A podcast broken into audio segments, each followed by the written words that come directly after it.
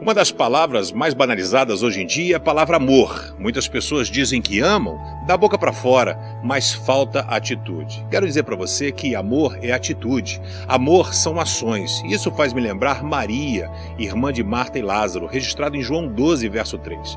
A Bíblia diz que Maria não perguntou para Jesus se podia.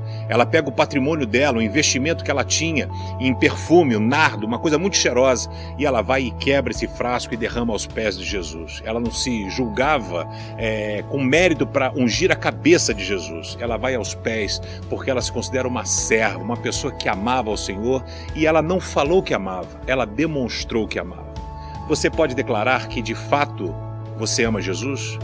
As suas atitudes, as suas ações, a sua postura têm denotado isso? Quero lançar um desafio a você. Ame as pessoas como se não houvesse amanhã. Ame ao Senhor em primeiro lugar e ao próximo como se fosse você. Amor é atitude. Pega o telefone agora, ligue para uma pessoa que é importante para você e diga: Eu amo você.